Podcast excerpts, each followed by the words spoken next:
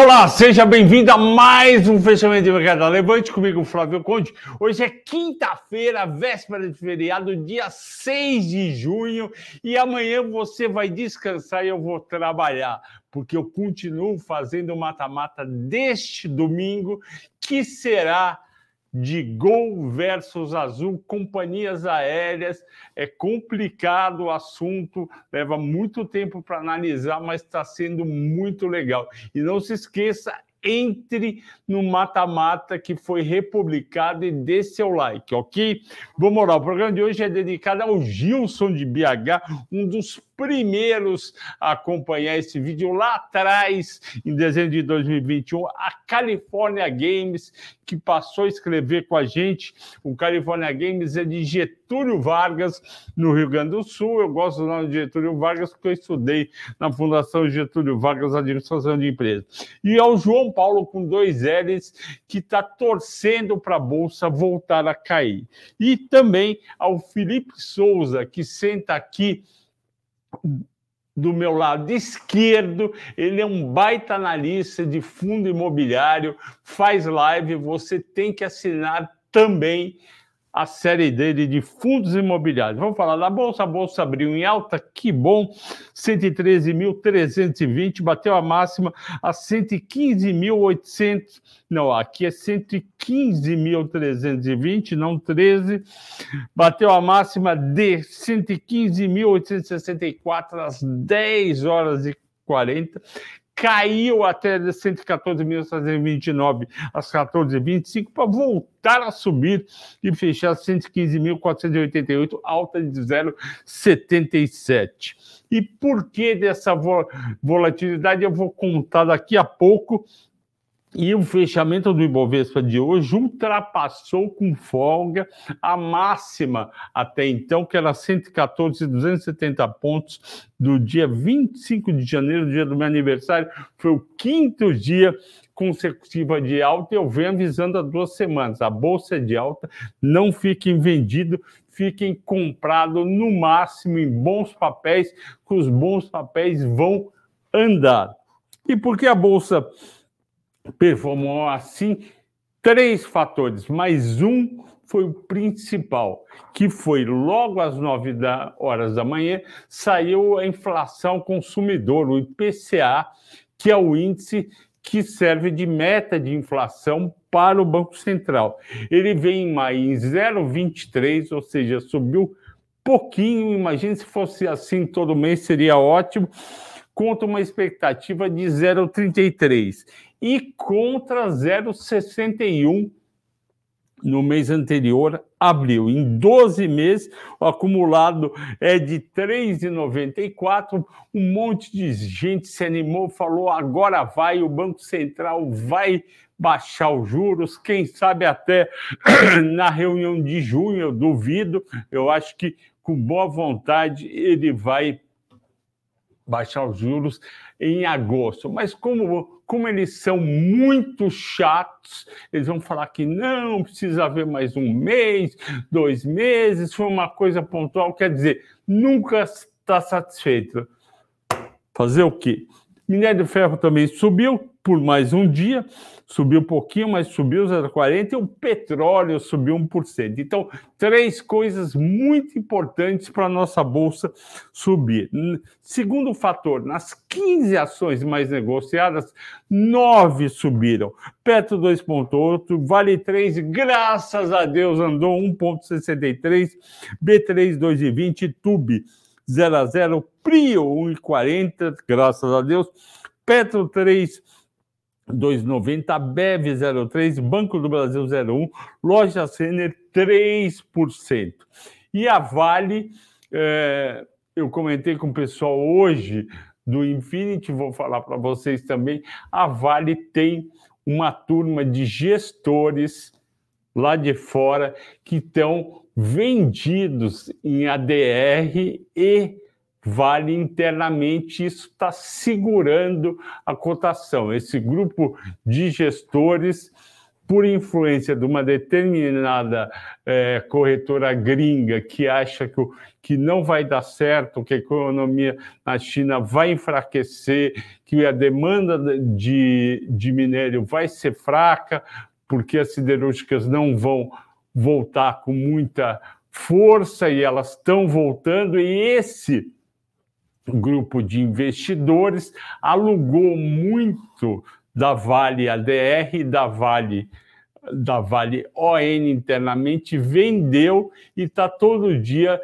lá meio que segurando o preço do papel. Isso acontece, não é fácil fazer isso num papel que negocia 3 bilhões de reais por dia, mas está acontecendo e está impedindo que essa subida seja mais forte. Lembrando que em dezembro estava 96 dólares o minério e a Vale estava 85 reais. O minério está 108 dólares agora, a Vale está 68 reais. Tem caroço nesse angu. B3 subiu 2,20, onde a gente tinha caído um pouco, Quitube 0 a 0, PRI 1.4 para o minério, a BEV 0,3, balanço do mercado, o BB 0,1 também balanço do mercado.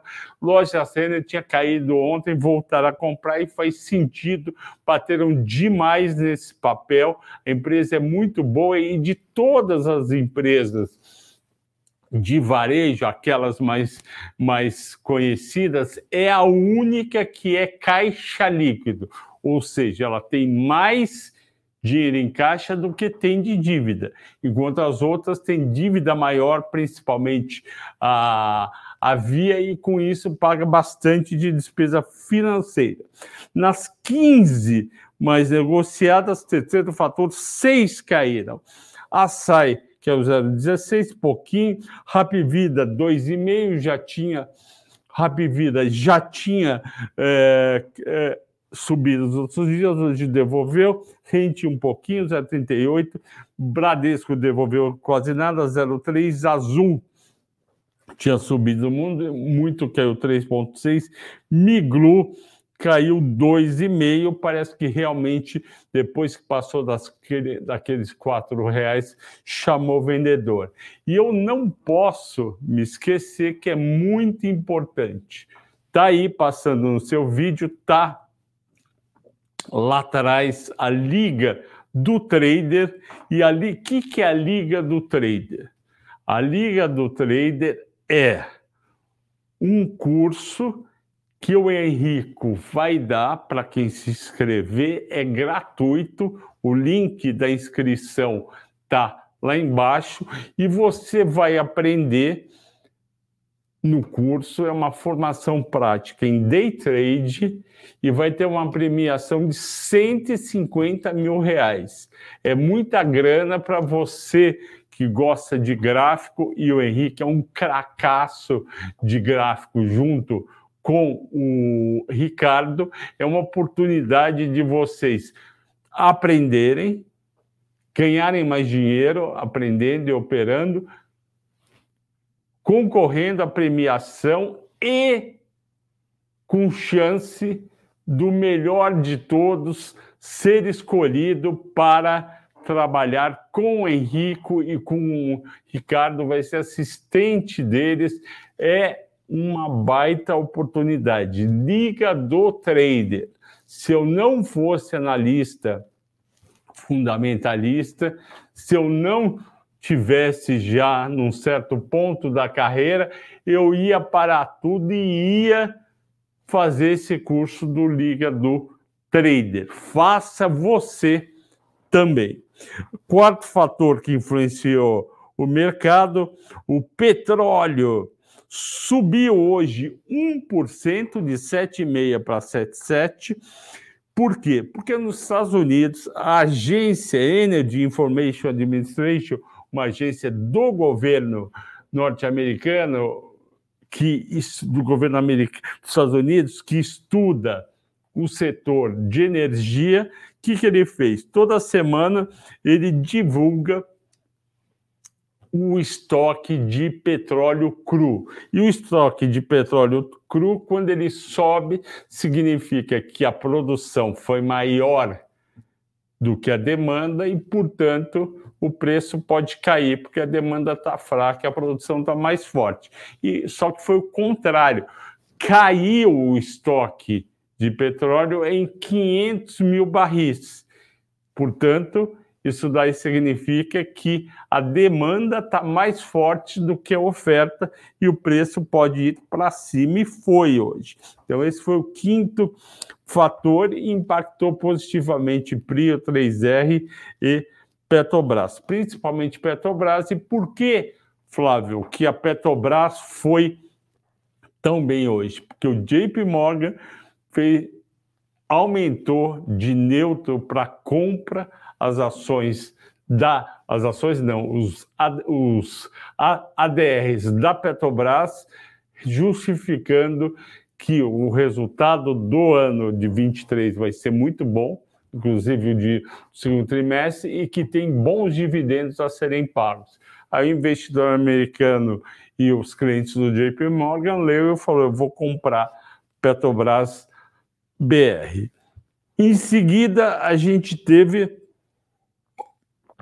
o preço do minério com uma leve alta de 0,40 a 108,20, estava 107,70 ontem. A Vale subiu 1,6, já comentei de Vale, 68,68. A Semin, inexplicavelmente, que é o 3%, 4,61. Pode ser alguma coisa, algum rumor em relação a essa CSN, que é a a empresa que tem 70% das ações, que também caiu. GGBR subiu 0,8, 25,19, está muito barato. GGBR, Gerdau, é um papel que está atrasado. O que, que é papel atrasado? É quando você olha outros papéis subir, ela não subiu. Por que, que eu digo isso?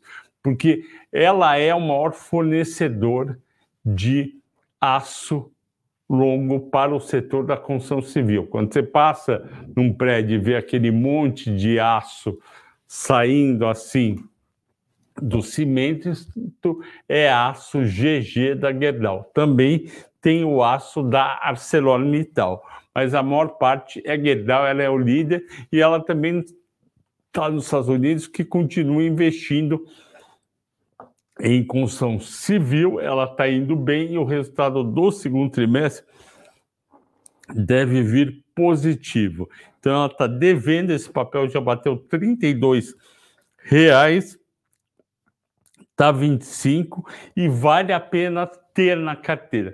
Mas não quer dizer que é para você correr amanhã e colocar 20, 30% da sua carteira, nem comprar uma opção de Gerdau. O que eu estou falando é o seguinte: na, na tua carteira de 20 ações, é interessante ter 5% em Gerdau e olhando o longo prazo, os próximos 12 meses, e não olhando se ela vai subir semana que vem de 25 para 26 ou 27. Eu torço que sim, só que não sei o que pode acontecer nesses cinco dias.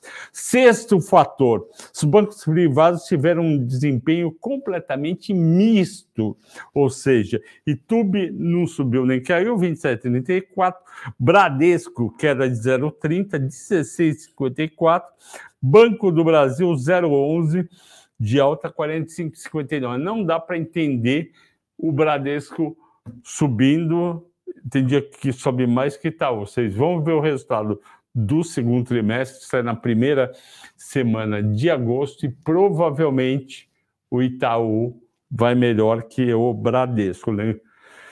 Sétimo fator, as bolsas americanas. Hoje as bolsas americanas tiveram um impacto muito pequeno. A nossa bolsa, quando não tem tanta coisa importante internamente, ela olha bem para a Bolsa Americana, ela está olhando menos, porque o foco do Brasil e do investidor se chama inflação caindo para Banco Central reduzir os juros. E o Nasdaq caiu 1,20, por quê? Porque as ações de tech tinham subido durante cinco dias consecutivos. Semana que vem, daqui uma semana, no dia 14 de junho, às 3 horas e 15 minutos, vai sair se o Fed continua mantendo as taxas de juros iguais. Eu acredito que sim, não estou vendo motivo para o Fed aumentar de novo, até porque ele fez aquela pausa e justificou que precisava mais dados e também por causa do problema dos bancos, os bancos terminaram os problemas, não tem mais problema em banco regional, pelo menos uh, a gente não tem visto, mas eu entendo, o investidor está se defendendo, ganhou um dinheiro aí, ganhou 6, 7%, 8, 10% em cinco dias, isso em dólar, bota o dinheiro no bolso e espera.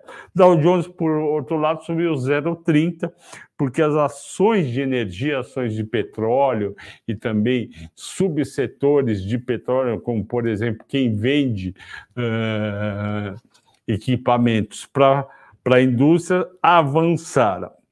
Oitavo fator, o dólar à vista subiu um centavo, equivalente a 0,24, de 4,91 para 4,92. Isso daí não tem motivo nenhum. O dólar pode muito bem subir um ou dois centavos, um, um ou dois centavos, cair um ou dois centavos, que não precisa ter motivo. Isso daí é só o balanço do mercado. Antes de falar sobre os estrangeiros, de novo eu vou lembrar para todo mundo da Liga do Trader. A Liga, a Liga do Trader que o Henrique está lançando é uma formação em day trade. Ele, ele e o, o Ricardo estão gravando várias mini aulas onde você vai poder acessar os assuntos que te interessam.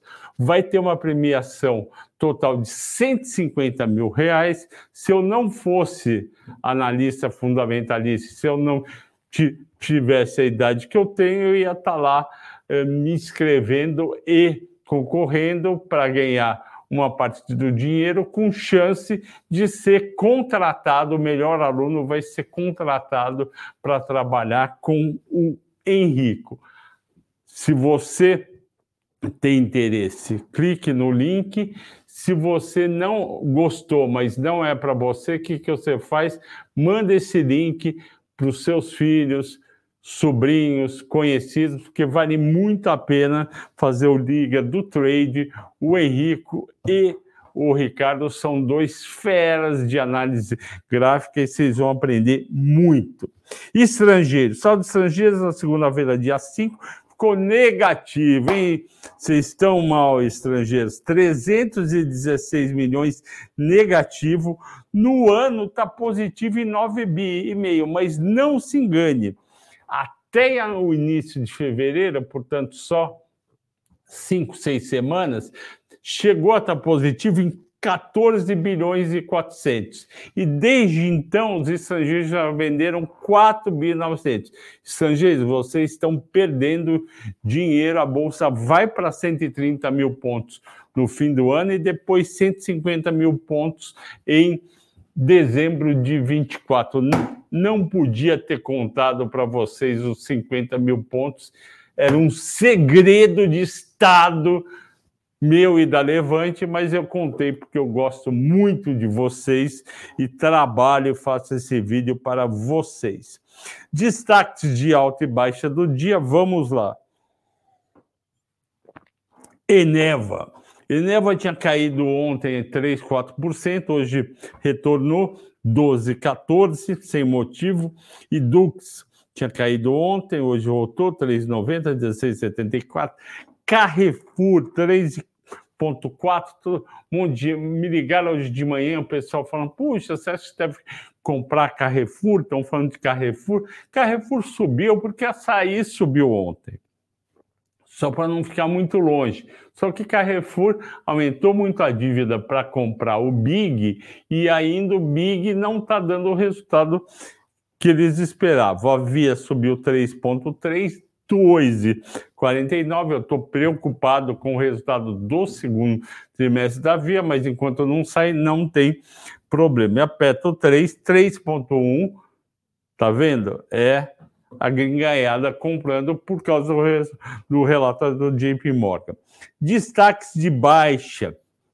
IRB caiu 6,20, 38,29. Flávio, como pode? O papel estava outro dia 30 centavos, multiplicou, foi para 38,29 e você não me avisou. Eu não avisei porque ele não subiu. O que houve foi um grupamento de ações, se não me engano, é, ca cada 30 ações viraram uma, você tem que multiplicar o preço antigo por 30. Então é isso que aconteceu. Azul caiu 3,5, 19,44, Semin 3,35, Azul, Semin, Rapvida caindo, elas subiram demais. Ação que sobe demais em 4, 5 dias, 20, 25%, cair 2, 3, 4, 5 num dia, não tem problema nenhum, é o pessoal botando dinheiro no bolso. E, e Miglu aí 3,88, para mim é aquela, eu não sou grafista, mas o pessoal tem uma resistência nos quatro reais. E hoje a escolhida dos assinantes da Levante foi Idux e Cogna. Então vamos ver o que que eu posso falar para vocês de Idux e Cogna. Oh, meu Deus do céu, vamos lá. O que, que acontece?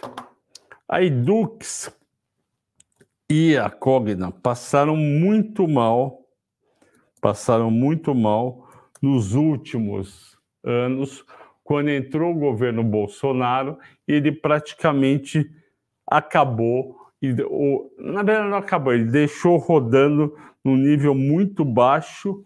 Isso não foi só com ele, começou, na verdade, para ser justo, no governo do Temer. E aí, o que, que aconteceu? O FIES caiu, caiu bastante, ele tinha uma inadimplência muito alta, mas ele caiu bastante, e a Edux e a Cogna recebiam muito alunos via FIES. Na minha opinião, mesmo com a inadimplência, tem que manter o FIES e o ProUni por uma questão de justiça social. Tem muito jovem que quer estudar e não consegue estudar porque ou a faculdade é cara, ele não tem dinheiro, ou a faculdade não é cara, mas o dinheiro que ele ganha, ele tem que usar para se manter ou ajudar a manter ele e a família. Muitos já têm filho, ou muitos ajudam o pai e a mãe, e, portanto, é uma questão social, e isso daí ajuda muito no desenvolvimento do país. Os países da Ásia que bombaram e ultrapassaram o Brasil, como a Coreia do Sul, foram os países que investiram forte na educação. E como eu também sou professor, dou aula desde 2000, comecei no IBMEC, dando aula de valuation no IBMEC, do, do IBMEC, agora estou na Unesp, no mestrado de engenharia de produção que, que acontece? Educação é fundamental, a gente tem que crescer via educação. Vamos ver agora Edux, se melhorou, como é que foi. Olha só o que aconteceu com Edux. Cresceu a base de alunos premium em 15% em um ano, primeiro TRI de 23 contra 22 Digital cresceu 20%, presencial 14%. Então, em todas as bases, ou seja, prêmio digital e presencial, cresceu. O que, que é o prêmio? São, são os cursos, principalmente na área de saúde, que tem um ticket, um, uma mensalidade bem mais alta e, portanto, uma margem de lucratividade maior. Receita líquida cresceu 23%, EBITDA cresceu 21%, EBITDA recorde e atingindo o guidance, e uma alavancagem menor, 1,7. Lembra, eu sempre falo que a alavancagem até 2,5 ok, não pode chegar em 3,5 ou mais, que preocupa. E eles ainda geraram tiveram um fluxo de caixa livre no primeiro trimestre de 263 milhões de reais. Então, o resultado da Edux foi muito bom, foi muito bom, e o que, que aconteceu? As ações responderam. Porque é lógico, se você tem resultado melhor, as ações vão melhorar. Eles têm crescimento de receita, crescimento de EBITDA e crescimento de lucro líquido, geração de caixa e diminuição de endividamento. Então, esse é o cenário que todo mundo quer. Olha só, a receita líquida cresceu 10%, EBITDA 25%, o lucro líquido 96%. Por isso, as ações da Idux, vamos olhar aqui, YDUK3Q, né? YDUQ3, 3, vamos lá. As ações subiram hoje 3,91, em um mês subiu 76%. Flávio, por que, que você não nos avisou? Porque eu sou um e eu não estava de olho na Edux e na Cogna. Eu sou um, não tenho, não tenho assistente, trabalho praticamente sozinho e não estava de olho em Dux. Infelizmente, se eu tivesse feito essa nossa esse nosso mata-mata que vai sair só daqui a 10 dias eu teria pego. Agora a questão é a seguinte, Flávio, já passou, ok, entendi. Eu quero saber o seguinte: vale a pena ainda comprar Edux? A resposta é talvez. E por que talvez? Eu vou mostrar para vocês. A Edux ela tem um valor de mercado de 5 bilhões 120, só que ela tem uma dívida líquida de 4 bi e 200. Então, ela tem uma dívida líquida ainda alta.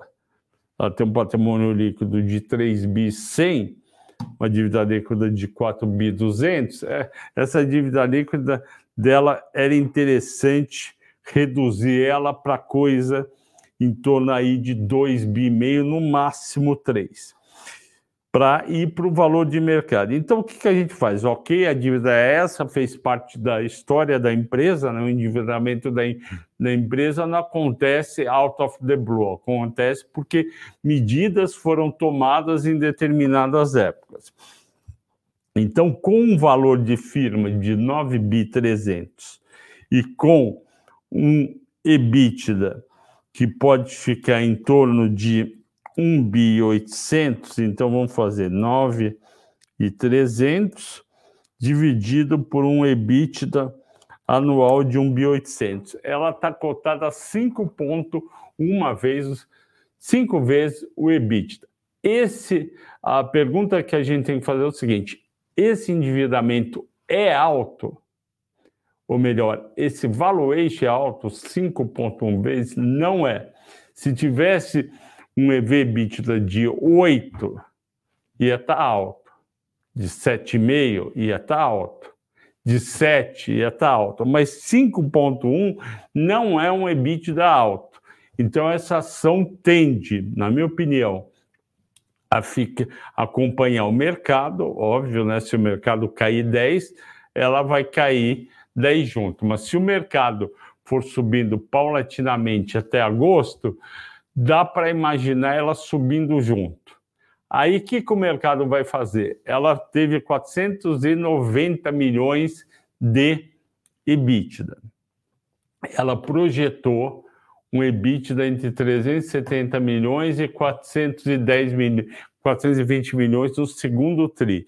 Então, o EBITDA do segundo TRI vai ser muito importante para o valuation dela. Por exemplo, se vier 350, o mercado desanima, vende. Se, se vier em 420, o mercado anima. Uh, a captação de aluno foi razoável. Eu acho o seguinte: quem entrar agora em Dux vai estar se arriscando razoavelmente, porque um papel que subiu 76% em um mês e subiu no ano, quer ver? E Dux no ano. Vamos lá, year to date, 70%. Tem gente com dedo no gatilho para vender. Então, é, muito cuidado. Se você está comprado, já fica perto da porta vendo o que, que vai acontecer. Você está com lucro, está tranquilo. Mas entrar no nível atual, eu acho arriscado. Ok? Vamos agora para Cogna. Cogna RI, Central de Resultados.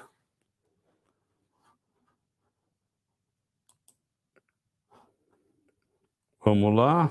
Oh, meu Deus. Vou te falar, esse site da Cogna tem que dar uma melhoradinha que está bem mais ou menos. Vamos ver como é que foi a Cogna. Lembrando que a Edux é a antiga Estácio e que a Cogna é a antiga Croton. Exatamente. Estácio uma, outra. Vamos lá. Receita líquida cresceu 13% na Cogna, enquanto na Edux cresceu 8,9%. Margem bruta da Edux, 63,3%. Margem. Não, eu só tenho EBITDA.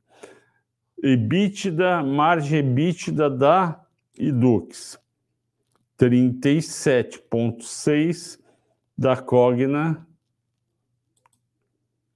34,1%. Então a Cogna está um pouquinho melhor, lucro líquido ajustado da lucro líquido ajustado da Cogna 117 milhões, margem 8,9, da Edux 149 milhões, 11,4. Então a Edux está melhor que a Cogna. Vamos ver, já vimos então que a Cogna foi bem também, as duas foram bem, mas a Cogna foi um pouco melhor. Agora a gente vai ver no status invest Cogna 3, status invest, a gente vai ver o quanto melhorou ou como é que está os múltiplos da Cogna. Vamos lá. Ah, eu esqueci de falar para vocês o que, que aconteceu com as ações da Cogna. Vamos lá um mês, a outra tinha subido 70, essa tinha subido 46, subiu menos, mas subiu, está no, tá no high. E no year to date sobe 51. Então o mercado fez o que a análise que eu fiz agora acabou de mostrar. E Dux melhor que Cogna, crescendo mais resultado, portanto, cresceu mais a cotação.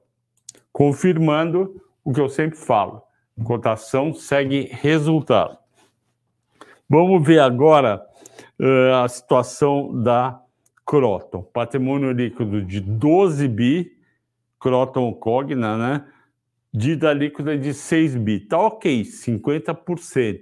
Lembra, na, na Edux é 4,2 bi de dívida para 3 de patrimônio líquido.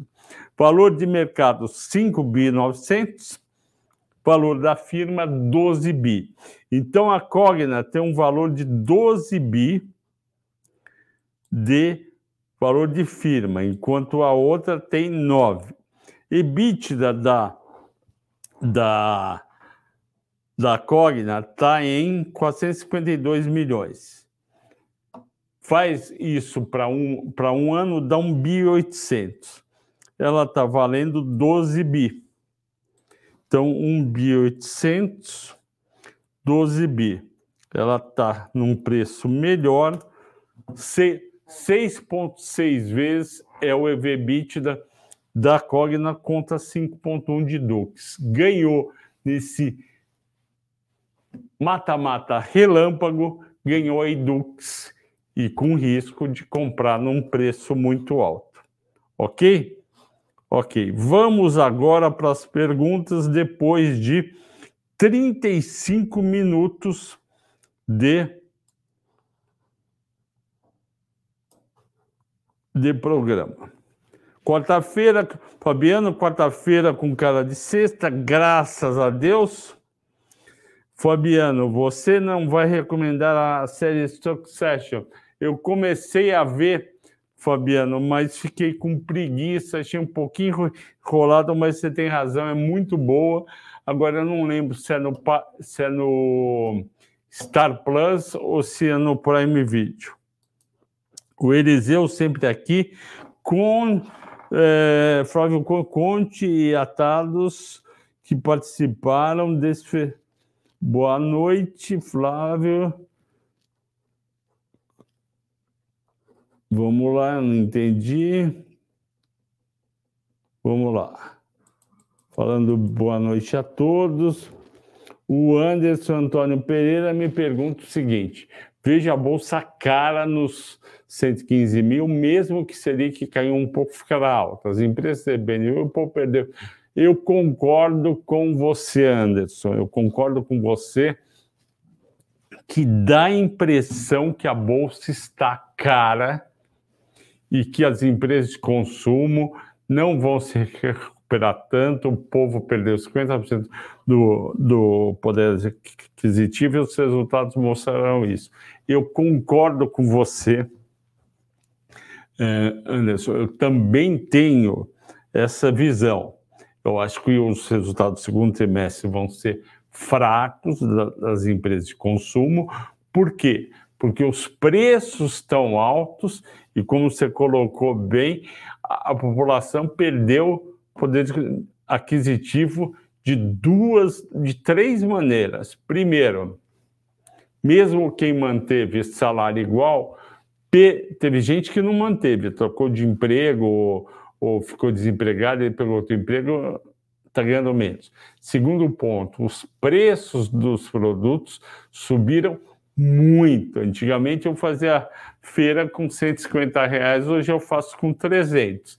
Então, esse, esse 150 semanal, esse 150 a mais que eu estou gastando, eu vou tirar do consumo de alguma coisa, porque eu não vou ficar sem comer as coisas da feira. E aí está o, o, o, consumo em empresas que têm ações em bolsa. Você vai comprar menos roupa na, na, na, na Renner, você vai comprar, vai deixar de comprar joia para a esposa na Vivara ou na que chama Life, que, que é a Vivara num nível um pouco mais baixo. Você vai comprar menos coisa na Centauro, que é SB FG, então vai ter impacto. Restaurante vai ter impacto. Eu concordo com você, mas o que, que acontece? Da mesma forma que o mercado exagerou na hora de botar as ações lá embaixo, ou seja, teve ação como Lerem 3, quer ver? Lerem 3 que é uma ação de uma baita companhia. Ela foi negociada a 15 reais dia 20 de abril de 2023. Ela vinha de 54 reais em 24 de janeiro de 2020. Portanto, em três anos e três meses, ela caiu a um terço. Então, o que está errado? Está errado o topo de 54 e está errado o vale de 15. Então, caiu muito aqui e agora tem que recuperar um pouco aqui. Hoje está 21, já recuperou um pouco. Mas não recuperou, Anderson, porque vão melhor, porque o resultado vai dar uma paulada, mas porque a queda tinha sido muito alta. Então a questão agora é aonde vai parar. E aí por enquanto, o que, que eu sugiro? A gente está vivendo o otimismo da queda dos juros. E se você olhar a bolsa mesmo a 115 mil e calcular os múltiplos, eles não estão caros, eles estão baixos e tem espaço para subir. Então, a 130 mil no fim do ano, ok, o mercado vai dar uma parada para olhar resultado. Aí continuando a cair juros em 2024 e, continu, e os resultados melhorarem, aí sim, aí vai ser uma batalha para ir de 130 para 150 mil. Marcelo Viana fala: boa noite. Poderia dizer algo sobre os Minas? Sim, os Minas não saem do lugar. E por que, que ela não sai do lugar? Porque os resultados dela não têm perspectiva de grande me melhora. Eu vou entrar agora para você, Marcela, no resultado dela do primeiro trimestre. Eu vou te contar o que, que aconteceu e a gente vai ver se o mercado foi bom Está sendo bom para ele ou está exagerando? Vamos lá. Olha o que aconteceu. Volume. Oh, meu Deus, vai. Volume de vendas de aço caiu 9% em um ano. Volume de vendas de minério subiu 17%, mas caiu o preço médio. Receita líquida da Usiminas, primeiro trimestre, caiu 8%. EBITDA ajustado, 1 bi 560, o EBITDA ajustado da Usiminas no primeiro trimestre de 2022. Então vamos, vamos lá, Usiminas 5, vamos ver a cotação aqui. Estou entrando, Marcelo. Em um ano, a Uzi Minas veio de R$ 10,63, exatamente um ano atrás, quando todo mundo tinha na cabeça um bi meio de EBITDA no primeiro trimestre, ok? Aí passou um ano, o que, que o pessoal tem na cabeça? Um EBITDA de 783, 50% de queda do EBITDA. Cotação segue resultado. E também a cotação tem a expectativa dos próximos resultados. Mas o que mais grita para todo mundo é o resultado último que você teve. Que esse resultado do primeiro TRI de 23 é real. Foi esse o resultado. Aí a companhia vai lá, caiu 50% o resultado. E a cotação caiu de 10 e tanto para 7, caiu 3, caiu 30 e poucos por cento. Então tá certo. Por que, que poderia melhorar? Ó, o lucro líquido caiu 57%, de 1 bi 263 para 544. O a dívida líquida dela, ela, é, olha só, ela tinha 1 bi e 49 no caixa, a mais tirando as dívidas, tá? Ela era caixa líquida. Agora ela tem uma dívida pequenininha de 284, mas nesse período ela consumiu 1 bi 300 de caixa. Então ficou mais endividada caiu pela metade. Então, tudo isso está no sete e pouco. Enquanto o mercado não vê melhora, ele deixa a cotação ali. Então, essa cotação de essa cotação de Usiminas vai ficar no que, no que os grafistas chamam de lat lateralidade, ou seja, vai para perto de 8, vem para perto de 7, fica assim. Vai e volta e não sai do lugar. Por quê? Está todo mundo de olho no setor em Vale e Gerdau. São as duas ações que têm recomendação de compra. CSN, CSN e Semin e os Minas está lá como neutro. Neutro é para não colocar venda, muitas vezes. Às vezes é neutro mesmo, e às vezes para não colocar venda, porque é, afeta o, o, pode afetar o relacionamento do, do, banco daquela corretora com as empresas. Tem que pensar que as empresas fecham câmbio, as empresas fazem, tomam empréstimos com quem? Com bancos. Vai no banco de investimento da corretora A, da corretora B e vai fechar a operação. Se o analista colocar lá venda para ação, o CEO da empresa, o CFO, vai falar: com esse banco eu não faço negócio. Ele está mandando todo mundo vender, falando que eu não, que não vale a pena comprar ações. Então eu vou fechar negócio, câmbio, é, emissão de dívida, emissão de ações, adiantamento de exportação, financiamento de importação, capital de giro, eu vou naquele banco que ou está dando compra ou está com neutro temporariamente. Entenderam? Como funciona?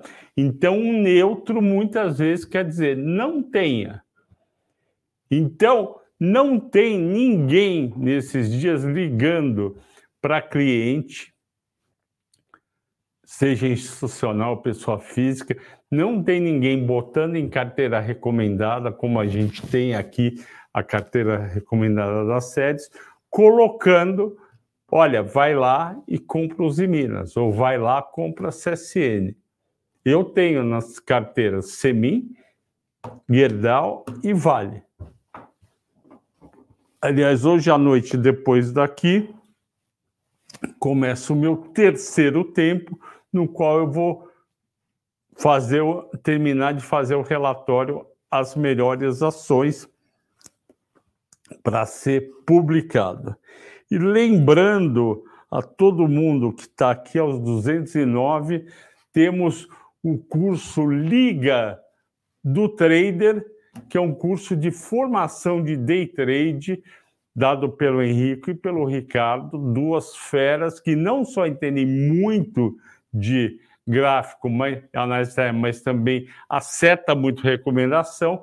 Eles vão dar esse curso a inscrição é gratuita, vai ter 150 mil reais em premiação e muito mais. E um, uma das pessoas pode, ele ou ela, serem escolhidos, pra, escolhido, né, que só vai escolher uma pessoa, para ser assistente trabalhar com o Henrico e com o Ricardo. Então, vai lá, vai no link que está na descrição clica, se inscreve, é gratuito, vale muito a pena, vocês vão aprender bastante. O Rômulo Viana pergunta, Flávio, é, Flávio, é, Nubank 33, que é ações, é, que é BDR da Nubank em Nova York, BDR no Brasil, tem fundamento para continuar em seis? Olha, eu não olho no Bank faz muito tempo. Quando foi lançado no Bank em 2021, eh, foi lançado a R$ 9,00, fechou o primeiro dia de negociação, 10 de dezembro, a R$ 11,50. Na época, a gente fez um relatório e a gente chegou com muita boa vontade, esticando ao máximo o, o, as premissas, a gente chegou em seis reais. E aí tem gente que falou, puxa, mas eh, será que não vai subir na abertura? O que, que vai acontecer? Eu falei, eu não estou aqui para adivinhar qual vai, quanto vai subir na abertura, mas eu digo para vocês que daqui a seis meses vai estar abaixo dos R$ reais do IPO, eu não entraria. Entrou a 1,50 dia 10 de dezembro, dia 10 dia 10 de maio, seis meses depois, estava R$ reais, R$ 4,20, R$ reais. Então, é muito arriscado, mas passou o tempo e eles estão se movimentando para melhorar. Tinha aquela baita euforia, todo mundo lembra disso. O futuro era os bancos o futuro estava né, nos bancos digitais e a gente sabia que não e via aí mais como um, uma coisa passageira. A empresa tem hoje, opa, eu não tenho os dados aqui, vamos ver, no BR33, vamos ver se o fundamentos. É, Vamos ver aqui. Os, os números são muito esticados, sinceramente. Ó, lucro negativo, ela está valendo 6,4 vezes é, acima do valor patrimonial. É muita coisa. Eu, sinceramente, não me arriscaria. Você tem Itaú, 8 bilhões e 400 de lucro em um trimestre, você tem Banco do Brasil, 9 bilhões de lucro, tudo cotado aí uh, abaixo do valor patrimonial. Para que comprar no Nubank a seis vezes o valor patrimonial? Eu não consigo fazer isso daí, acho que tem um baita risco. Se você, Rômulo, é, te, ganhou, comprou baixo, vai lá e vende, bota no bolso e seja feliz. Eliseu. É, professor Flávio, se a Petrobras mantiver o 25 de payout, é R$ 1,76, como foi a sua análise em mata-mata. Estarei satisfeito. Exatamente. Eu fiz um, um payout bem baixinho, 1,73, e muita gente fica satisfeito. O Elson Assis, tudo bem, Elson? Boa noite, professor. Tem alguma visão para, para Priner? Obrigado e parabéns pelo sucesso. Tenho, tenho uma visão pra, pela Priner muito boa. É uma empresa. Que, quem que é a Priner, que é uma empresa é, desconhecida, né? Pouca gente conhece. É uma empresa de serviço industrial. É aquelas empresas que pegam projetos de dois, três, quatro, um meses ou ano e vai prestar esse serviço industrial. Ela abriu capital, ela já tinha um tamanho legal, foi comprando empresas ou concorrentes ou empresas que que estava em serviços próximos ao dela. Ela teve no primeiro trimestre um trimestre recorde, 267 milhões em novos contratos. Ela comprou três empresas que são do segmento de infraestrutura e engenharia de integridade e inspeção. A Soigel, a Tresca e a Labtest, ou seja, ela está criando uma holding com várias empresas menores que prestam serviços para algum, algum, alguma atividade industrial específica. É normal isso no setor de engenharia, você tem empresas menores que vão lá no setor de petróleo, no setor de infraestrutura e presta um serviço especial que a empreiteira não faz. Receita líquida cresceu 86% em um ano e 9,8% versus o quarto TRI de, 20, de 22. Excelente resultado. O EBITDA cresceu 98% e 31% contra o quarto de 22. Lucro líquido de 8,8 milhões e 900 mil, cresceu 60 9% e 27% a mais do que o quarto TRI de 22. Portanto, é uma empresa de resultado crescente, é o tipo de empresa que tem potencial de valorização. E, além disso, eles alongaram a dívida, captaram 108 milhões no primeiro TRI, num custo de CDI mais entre 2,25% e 3%, com prazo de 48 meses, tem um ROIC de 16,1%. Então, uma empresa que está bem, é uma empresa que está crescendo. A questão é quanto disso está precificado. Vamos olhar aqui a Priner, que subiu 1,8 hoje, está subindo 40% em 12 meses. Vamos ver, é isso aí.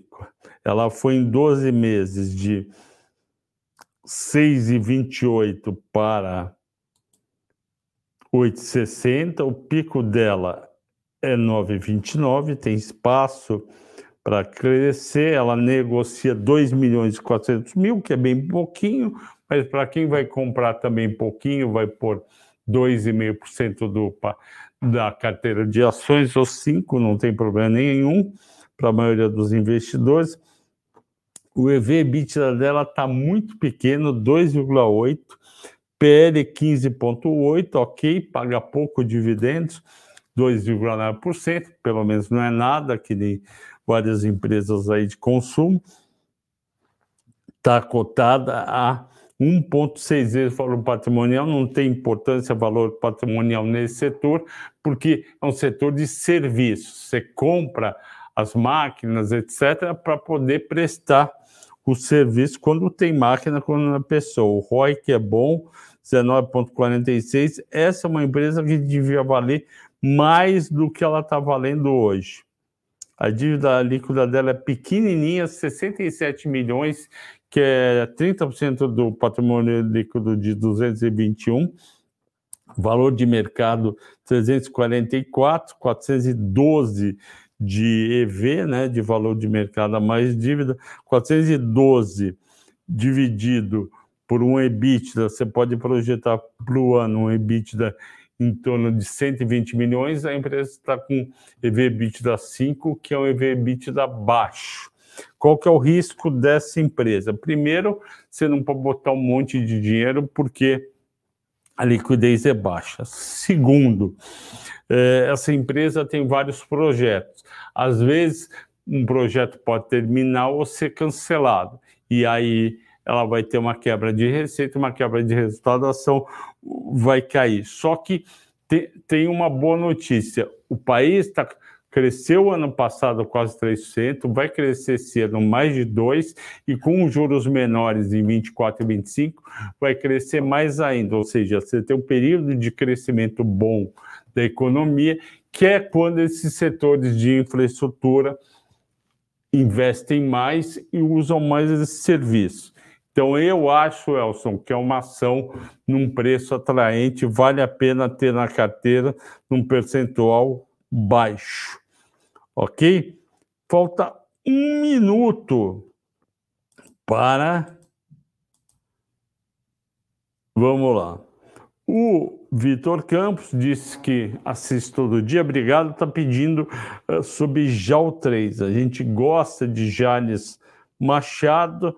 Vitor, eu tenho, se não me engano, um mata-mata. Por que, se não me engano? Porque eu já fiz mais de já está chegando perto de 70 mata-matas, então não dá para ter certeza, uh, mas eu fiz sim São Martinho com Jales Machado, eu acho interessante, deixa eu olhar aqui rapidinho os resultados do primeiro trimestre, lembrando que eles são diferentes por conta do eles seguem o calendário o calendário agrícola.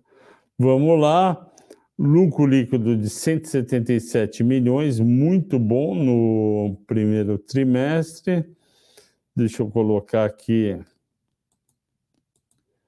Receita líquida cresceu 45%, muito bom. O, a margem bruta caiu bem, isso é chato, de 63 para 62 a margem EBITDA caiu 21%, resultado líquido, pelo contrário, foi muito bem por causa do resultado financeiro, 177 milhões. Então, passa no passa no teste dos resultados. Cotação no ano sobe 19. Vamos agora no grande teste final, que é o teste dos múltiplos. O 3.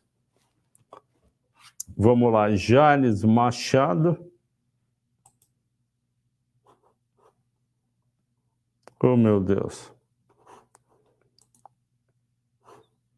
O 3, é esse? Não. Eu estou em Prainer ainda. O 3. Pronto, está entrando. Liquidez é pequena, 6 milhões de negociação por dia, paga 200 de dividend yield que é baixinho, EBITDA 5.4, PL 5.2, não é alto, mas é compatível com o setor. Ela tem uma certa dívida, 2 bilhões, é alto para o patrimônio líquido dela de 2 bi, valor de mercado 2 bi e meio, 4 bi e 600 de valor da firma. É... Qual que é a questão? A questão é do etanol. O etanol e, e açúcar vai continuar a subir ou não vai? Então, essa é a questão dos próximos movimentos da Jales Machado. Eu gosto, mas você tem que acreditar que o etanol vai continuar a subir e ela vai bem. Então, essa é a questão, e ela já subiu no ano é, 20%. Então, e ela está no pico. Então, eu acho um pouco arriscado, apesar de não ser uma empresa cara, cai 13% em um ano, em cinco anos o pico dela foi 10,94. É, eu acho que tem opções menos arriscadas, ok? Vamos lá uma hora e dois minutos. Agradeço a audiência e a paciência de todos. Muito obrigado e a... ah, bom feriado para vocês que vão ter feriado. Eu vou trabalhar. Sexta-feira estamos aí de volta. Um grande abraço e um bom descanso. E não se esqueça aqui, o, a, o Liga do Trader, vai lá na descrição, clica na, na, no link, você vai ver, já tem aula lá para vocês verem, é gratuito, não estou brincando, é gratuito a inscrição, você vai fazer um baita curso na Liga do Trader com o Henrico, você vai concorrer a prêmios que vão totalizar 150 mil reais e ainda você vai poder ser escolhido para trabalhar como assistente do Henrico e do Ricardo. Você vai gostar muito. Assista o Liga do Trader, participe e ganhe também um dinheiro, ok, pessoal? Bom descanso e até sexta-feira.